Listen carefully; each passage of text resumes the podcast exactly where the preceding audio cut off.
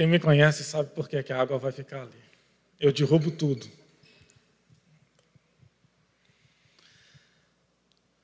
Boa noite, gente. Estou muito feliz de estar aqui com vocês. É... Enquanto eu estava vendo louvor, né?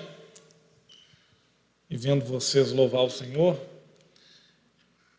eu só conseguia pensar como é que Deus é bom, né? Como é que Jesus, como é que Jesus é bom, como é que ele é lindo, como é que ele é digno de tudo isso que vocês estavam fazendo, né? Como que ele é maravilhoso. É, eu não sei por que cargas d'água, né? Estou é, ali no fundo ali, aí a Yara vem né, e fala assim, ó, bate hoje. Aí o Rafa, vai lá, pastor, e destrói. Eu, eu quero falar com você hoje, não sobre é, coisas intelectuais. Quero te falar sobre uma coisa que produz transformação de verdade. E para isso, né, eu vou compartilhar com você uma história que está no texto bíblico. É uma história mesmo. É um homem registrando a história dele com Jesus.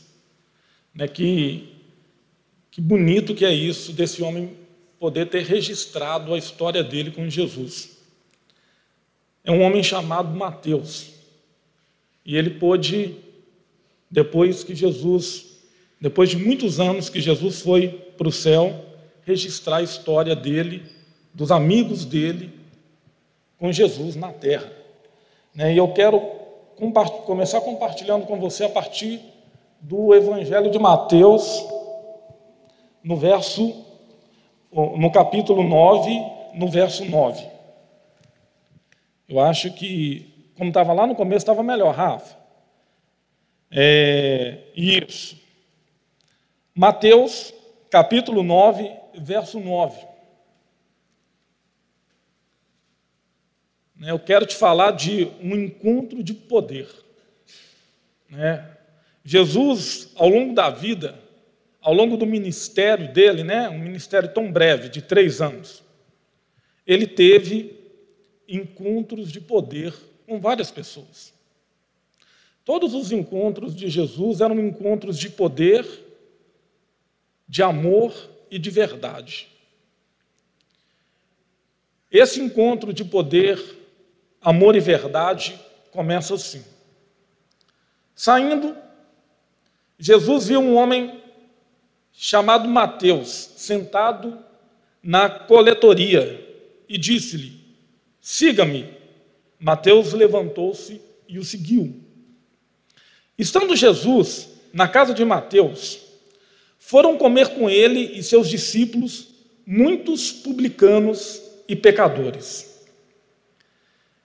Vendo isso, os fariseus perguntaram aos discípulos dele: Por que o mestre de vocês come com publicanos e pecadores? Ouvindo isso, Jesus disse: Não são os sãos que têm saúde que precisam de médico, mas sim os doentes. Vão aprender o que significa isso.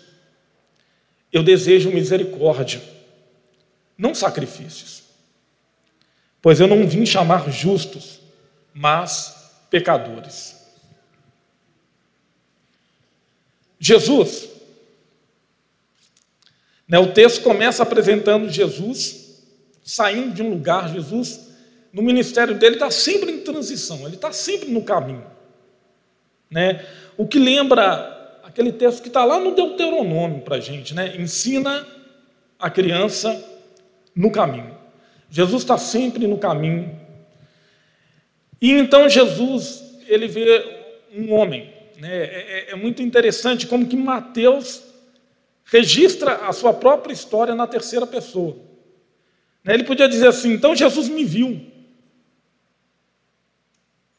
Né, ele diz: Jesus viu um homem chamado Mateus, sentado na coletoria. E a palavra que Jesus libera para esse homem é muito simples.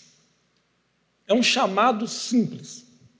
Não é um chamado elaborado, como muitas vezes a gente quer, ou como muitos de nós, graças a Deus, experimentamos que Jesus, né, ele é bem específico com a gente, é, ele fala da nossa vocação. Não, o primeiro chamado de Mateus é simplesmente para que ele siga Jesus. E isso aqui, como a gente vai ver hoje, é tudo. Jesus diz para ele: me segue.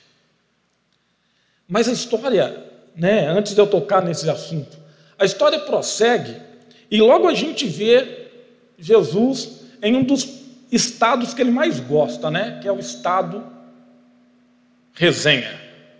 É o que eu gosto de chamar de estado resenha. Jesus vivia de resenha em resenha. Né? Jesus estava sempre numa festa. Jesus estava sempre tomando né, um vinho, Jesus estava sempre comendo e geralmente comendo e bebendo com gente, graças a Deus, da pior estirpe. É o que ele vai falar aqui, abaixo daqui a pouco. E o texto então né, diz assim: ele foi comer e ainda levou os discípulos junto. E tinha muitos. Rafa, tá dando muito eco aqui, tá? É, e tinha muitos publicanos e pecadores com ele. Pecador é pecador. Né? É, a sua imaginação aí é o limite. Né? Então, você pode pensar que lá na festa tinha mentiroso, tinha prostituta, tinha, sei lá, ladrão, é, tinha invejoso, é o limite, né? É, a sua imaginação é o limite. Mas diz que além de pecadores, tinha publicanos. E geralmente a gente cria uma associação extremamente errada né, de pensar que publicano é sinônimo de pecador. Aqui não está dizendo que tinha um publicano, tinha publicanos. O que, que era o publicano? O publicano era um cobrador de impostos. E essa classe era extremamente desprezada pelos judeus. Por quê? Porque não é só que nem a turma do imposto de renda aqui no Brasil, que cobra imposto, né, e que cobra imposto estadual e municipal, é, que cobra imposto altíssimo e que tem pouco retorno para o país. Lá não tinha retorno nenhum. E os impostos que eram cobrados para serem enviados para Roma, eles ainda eram taxados a mais para que o coletor de impostos tirasse o seu lucro e o do chefe dos publicanos, que era o chefe do cobrador de impostos, como por exemplo Zaqueu, era um chefe dos cobradores de impostos. Então, era quase que aquele esquema de pirâmide, né? Então, tinha um cobrador, tinha lá Roma, tinha o chefe dos publicanos e tinha os coletores de impostos, cada um tendo lucro. O único que não tinha lucro era o povo. Então, eles eram extremamente odiados. E Jesus está numa festa com esses caras. E então os guardiões de Deus começam a ficar incomodados. Né, os fariseus, né, eles ficam preocupados. Talvez Jesus não entendeu quem que aqueles caras são. Talvez Jesus está equivocado. Né? Talvez Jesus não saiba direito quem são aquelas pessoas. Bom, Jesus sabe. E eles perguntam para os discípulos: por que, que o mestre o mestre de vocês está comendo com publicanos e pecadores.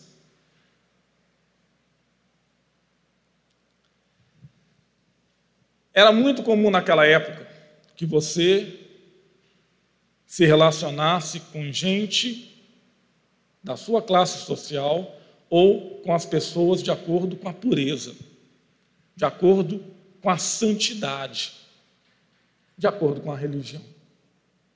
É por isso que para eles é extremamente difícil isso. É pensar que Jesus, né, que para eles é um profeta, é um homem de Deus, possa estar andando com gente desqualificada. Um homem de Deus devia andar com gente de boa índole, com gente aprovada, com gente de caráter ilibado.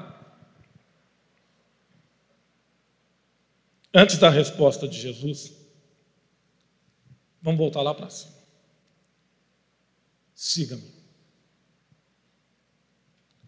É um chamado inicial. Todo mundo aqui um dia foi chamado. Todo mundo foi chamado. Para que a grande caminhada com Jesus começasse.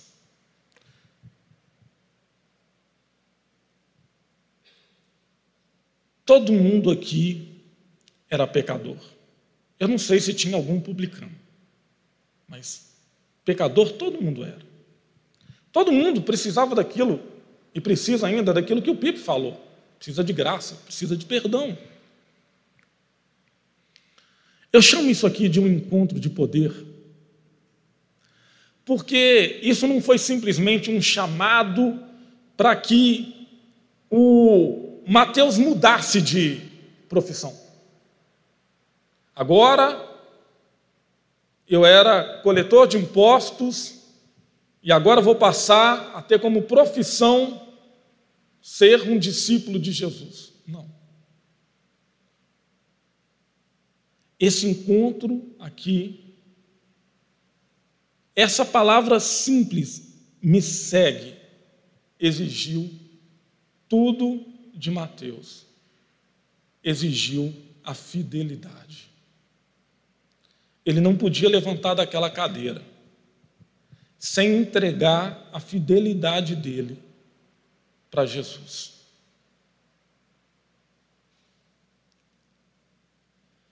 Ele não podia levantar daquela cadeira sem passar a amar Jesus mais do que qualquer outra coisa. Muitos anos depois, quando Mateus refletia sobre esse encontro dele, ele pôde associar esse encontro com uma história que ele ouviu os amigos dele, que já andavam com Jesus, contar. E ele pôde elaborar a partir da experiência dele. Lá em Mateus, no verso no capítulo 6, no verso 9, é relatada a experiência de Mateus. Você vai poder entender esse processo do me segue. Do que, que foi isso para Mateus e do que, que tem que ser isso para você.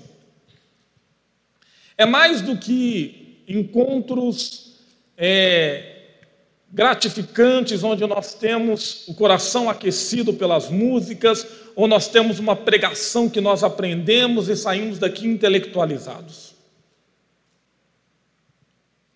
Antes disso tudo,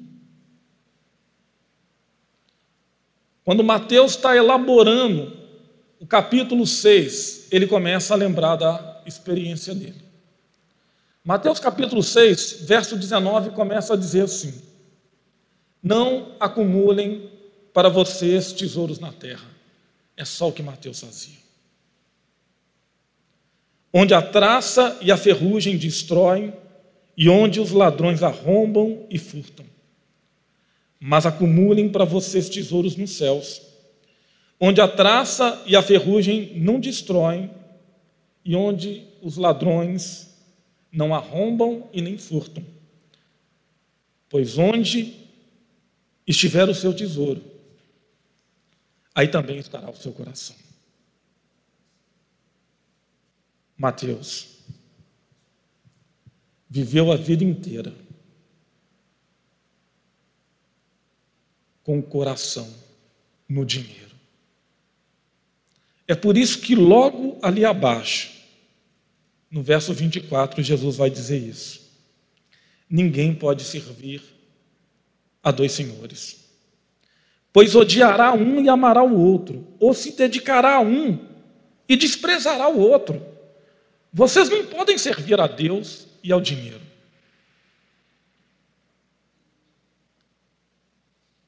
Mateus entende disso.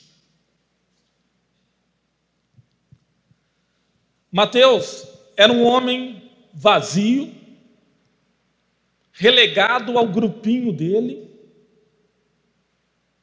Por onde ele andasse naquela cidade, ele era desprezado. As pessoas viravam as costas para ele. Ele tinha dinheiro. Ele tinha posto o coração dele no dinheiro, mas era só isso que ele tinha.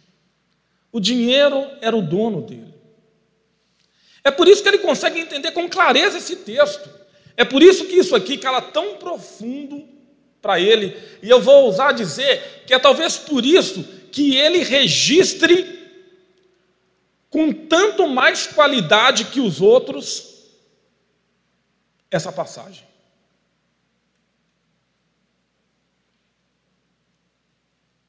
Está falando dele, está falando da experiência dele. O tesouro dele é o dinheiro.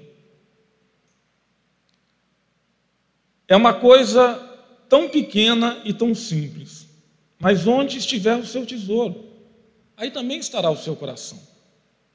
E naquele dia, quando Jesus diz para ele: siga-me, Jesus está convidando ele para deslocar o centro da vida dele para um outro lugar. Ele não pode levantar daquela cadeira. Levantar daquela cadeira é tomar uma decisão, sem a clareza de que ele está escolhendo a partir de agora outro tesouro.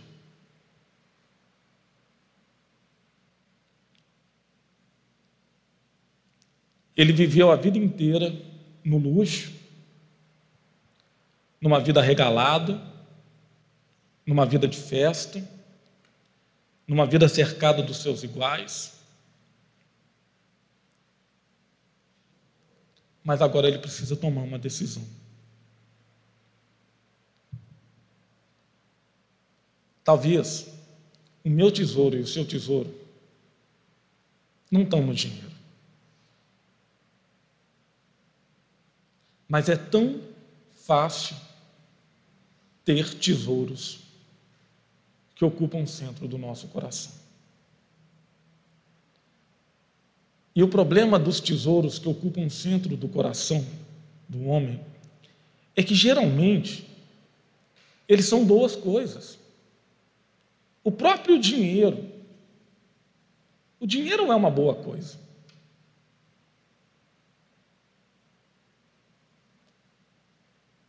A família. É por isso que numa outra passagem, com outras pessoas, em outros encontros de poder, Jesus diz: se você ama mais seu pai, ele não está falando isso direto para Mateus, porque não é o problema de Mateus. O problema de Mateus é o dinheiro. O problema daquelas outras pessoas é amar mais a mãe, é amar mais o pai, é amar mais os filhos, é amar mais a vida, é amar mais o sexo, é amar mais o ministério às vezes é amar mais a missão, amar mais a igreja.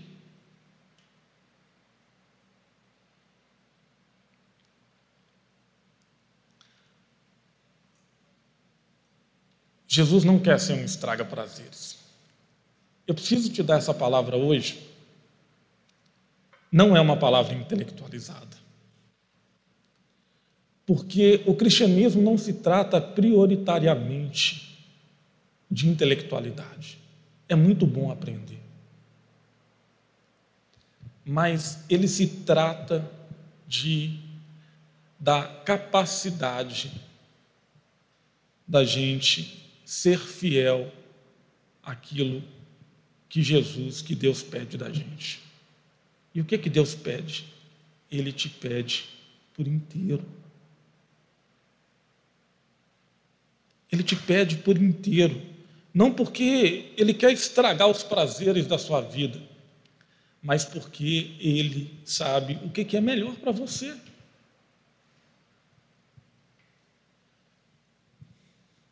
O Levi, né, o Mateus, estava sentado naquela cadeira, tão cheio de dinheiro, tão cheio da boa vida, mas tão sem sentido, tão vazio, tão sem propósito, tão errado no centro do coração, tão errado no tesouro que ele tinha. Não tem nenhum problema que a gente erre, erre, erre, mas tem uma hora que a gente precisa aprender. Fica mais fácil quando você ouve a voz te dizendo siga-me e você segue. E você vai tropeçar, que nem Mateus tropeçou, que nem Pedro tropeçou, que nem tantos tropeçaram. Mas você está aprendendo a colocar o tesouro no lugar certo. Você está aprendendo a colocar o coração no lugar certo, no tesouro certo.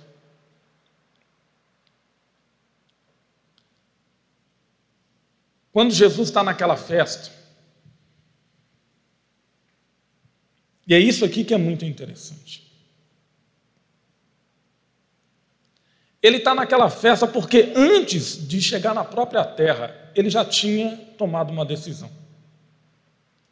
Uma decisão que, independente do que acontecesse naquela festa, não ia mexer em nada com ele.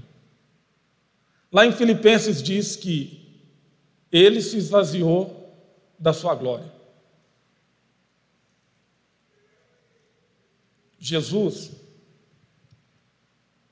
se esvaziou da sua reputação, da sua dignidade, se esvaziou de tudo. Quando ele está lá naquela festa e ele precisa ouvir aqueles religiosos perguntando para os discípulos: seu mestre come com publicanos e pecadores?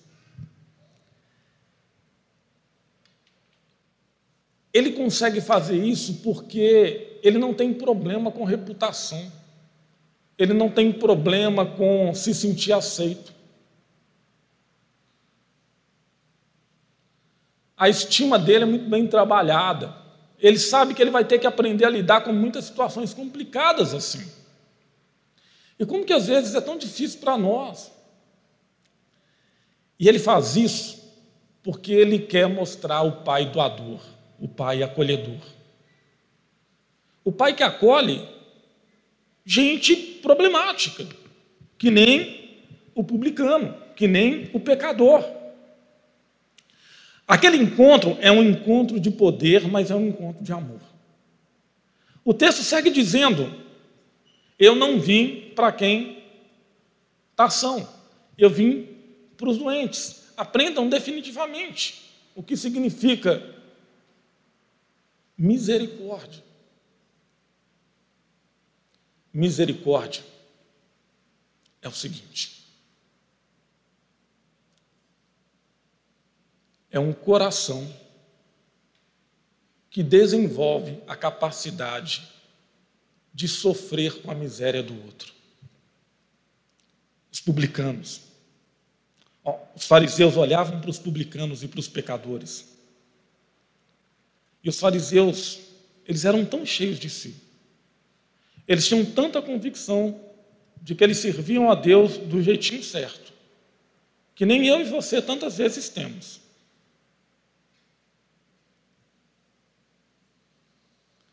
que eles não conseguiam sofrer com a miséria do coração daquelas pessoas. Eles não conseguiam sofrer como Deus sofria, com o fato do coração de Mateus e de todos os amigos dele terem o coração no lugar errado.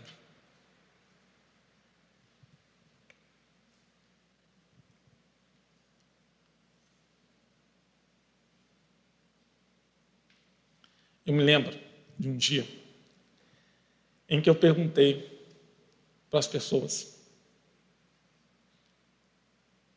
se Jesus estava na igreja. E eles disseram que estava. Se Jesus estava lá na casa deles. E eles disseram que estava. Eles até permitiram que Jesus estivesse no shopping. Mas aí então eu perguntei: Jesus também está lá agora, no cruzamento da São Paulo com a Guaicurus?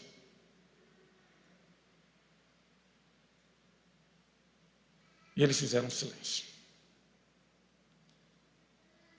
O coração deles não podia conceber um Jesus que estava lá sofrendo com a miséria que tem em cada coração humano no cruzamento da rua São Paulo com a rua Guaicurus.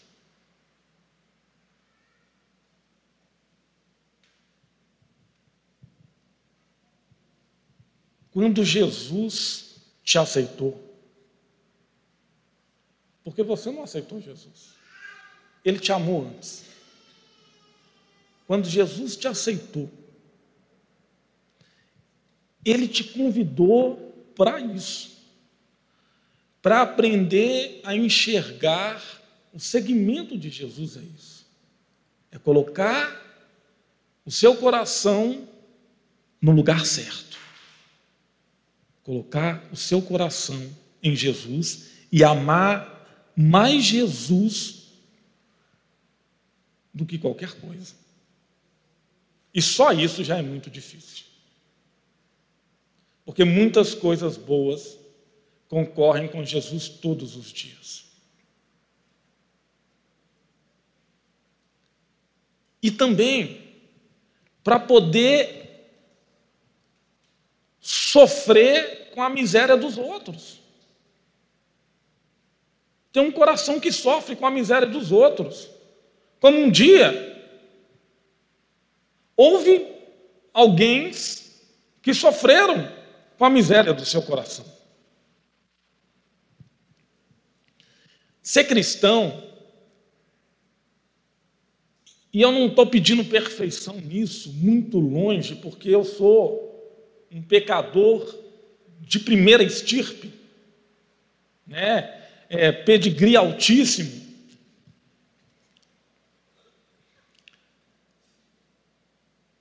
Mas é se condoer com os outros, é amar os outros, é acolher os outros, é ter capacidade de olhar o outro de forma diferente. Você vai fazer cagada, eu faço cagada todo dia.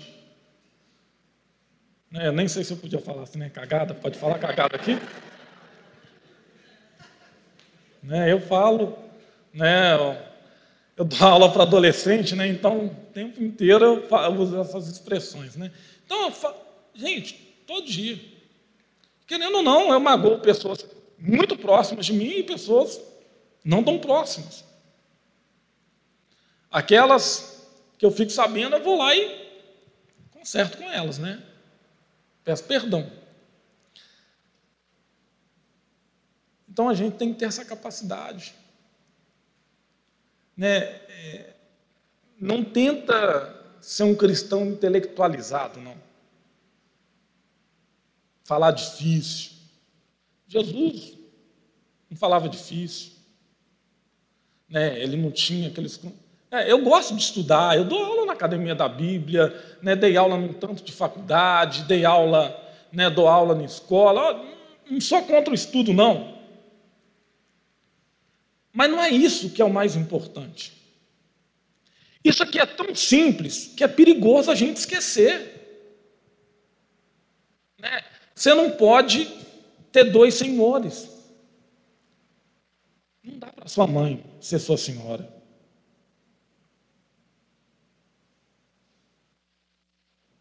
Não dá. E como tem gente que ama mais a mãe, a gente não diz, mas a gente sabe.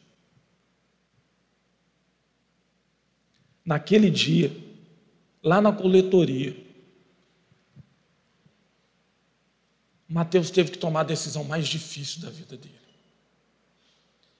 Teriam outras, teriam decisões que levariam ele para a morte.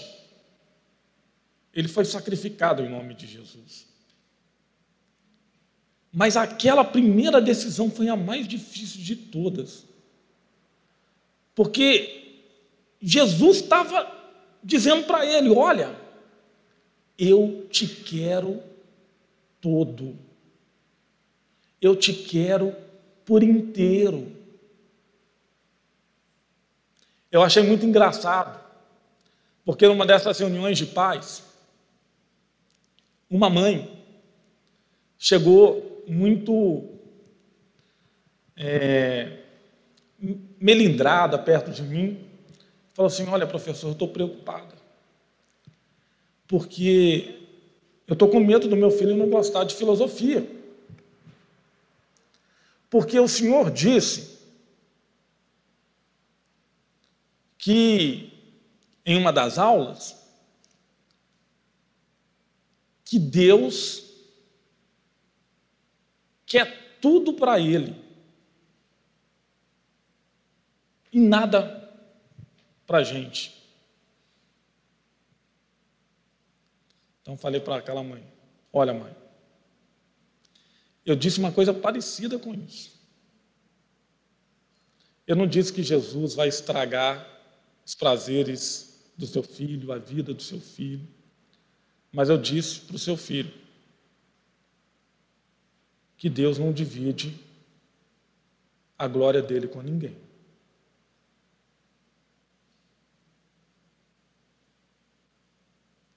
Então foi isso que eu disse. Então seu filho talvez entendeu um pouco errado.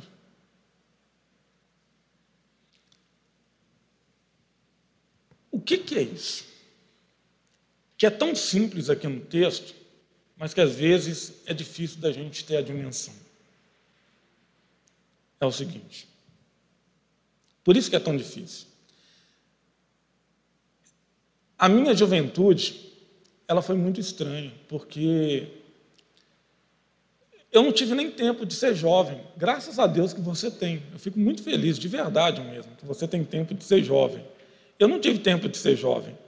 Né, dos meus 15 até uns. Ininterruptamente que eu estou falando isso, né? Dos meus 15 até uns 32 anos, eu estava cuidando de um menino.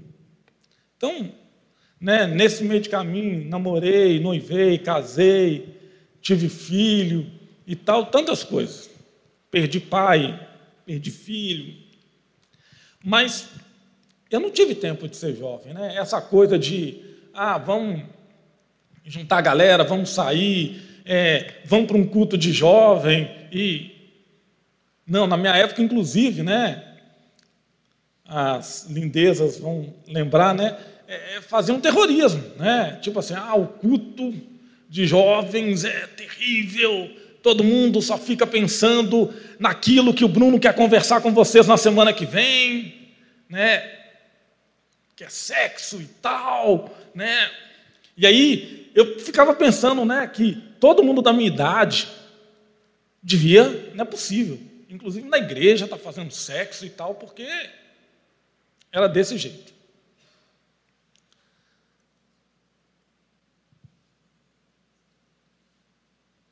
E eu acho muito ótimo que você seja jovem, mas eu quero te dizer o que, que esse texto está falando aqui está falando o seguinte: olha, o seu corpo, a sua alma e o seu espírito, tudo é dele.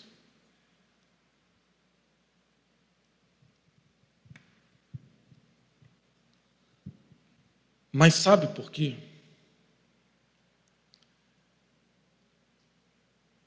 antes de chegar em Mateus. É por isso. É por amor. É por isso que é aquele encontro de poder que muda a mentalidade, a história de um homem, que muda o centro do coração dele, que muda o tesouro dele, é também um encontro de amor. Antes de Jesus chegar até no banco da coletoria, antes dele chegar aonde ele te encontrou, ele viu Mateus. Ele viu você. Ele sofreu com a miséria do coração de Mateus e sofreu com a miséria do seu e do meu coração. Ele nos amou antes. E então, porque ele percebeu o quão ineptos, o quão incapazes nós somos de cuidar de nós mesmos. Ele chegou e disse: Vem e me segue. Mas para me seguir, não adianta você querer colocar condição. Houveram muitas pessoas que colocaram condições para Jesus. A gente sempre está querendo colocar condições para Jesus. Jesus, eu vou ser mais fiel se o Senhor curar minha mãe. Jesus, eu vou ser um crente melhor se o pastor me aceitar naquele ministério. Jesus, eu vou ser um crente melhor se o Senhor abrir uma porta de emprego para mim. Se Jesus, eu vou te seguir, mas me deixa enterrar meu pai primeiro. Me deixa fazer isso primeiro.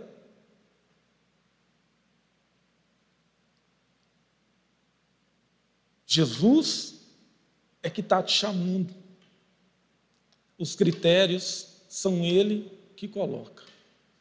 E o primeiro critério para te proteger de você mesmo é: me ame mais do que qualquer coisa, mais do que qualquer pessoa, mais do que tudo.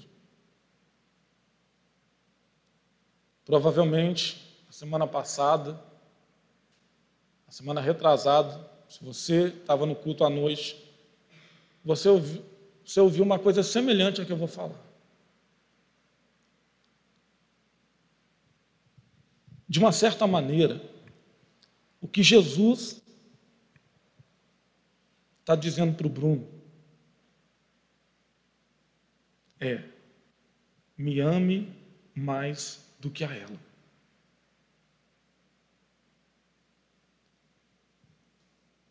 E é muito difícil.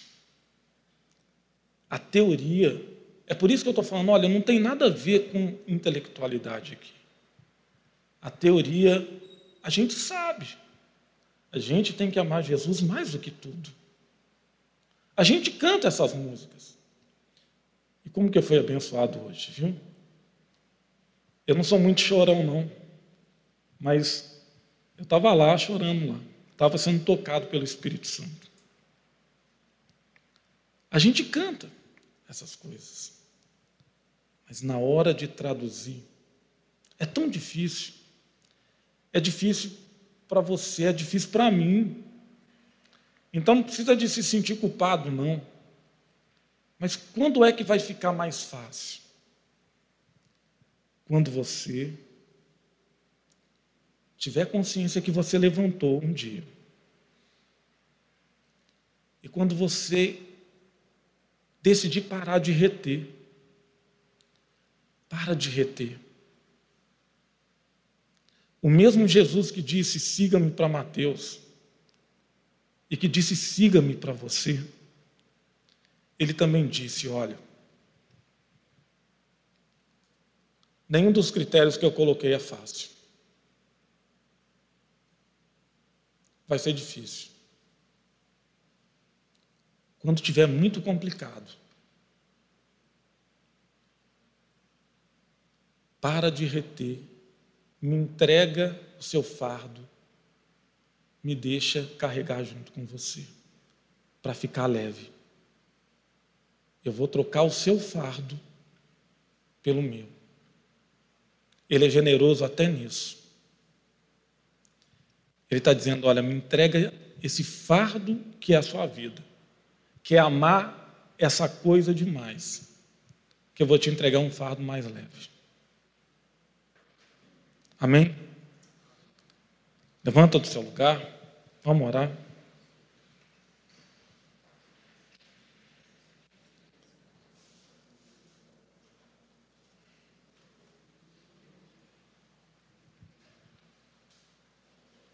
Seguir Jesus é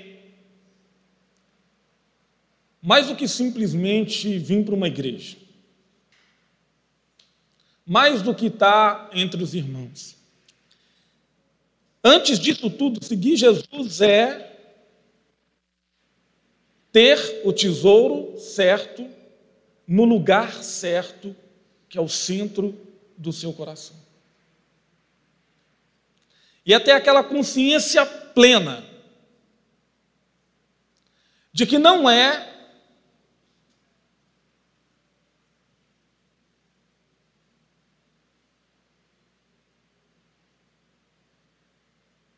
somente para a glória de Deus, mas é para o seu bem também, que Deus diz: a minha glória eu não divido com ninguém.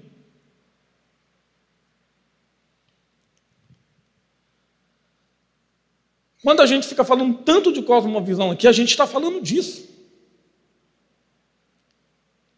Não dá para ser machista, feminista, capitalista, socialista, comunista, pode pôr todos os ismos possíveis. Você pode simpatizar mais com uma, algumas teorias do que com outras. Mas no final das contas, só vai restar uma possibilidade que você pode abraçar e falar assim: é minha. É aquela que coloca Jesus no controle da sua vida. Para de ficar tomando controle.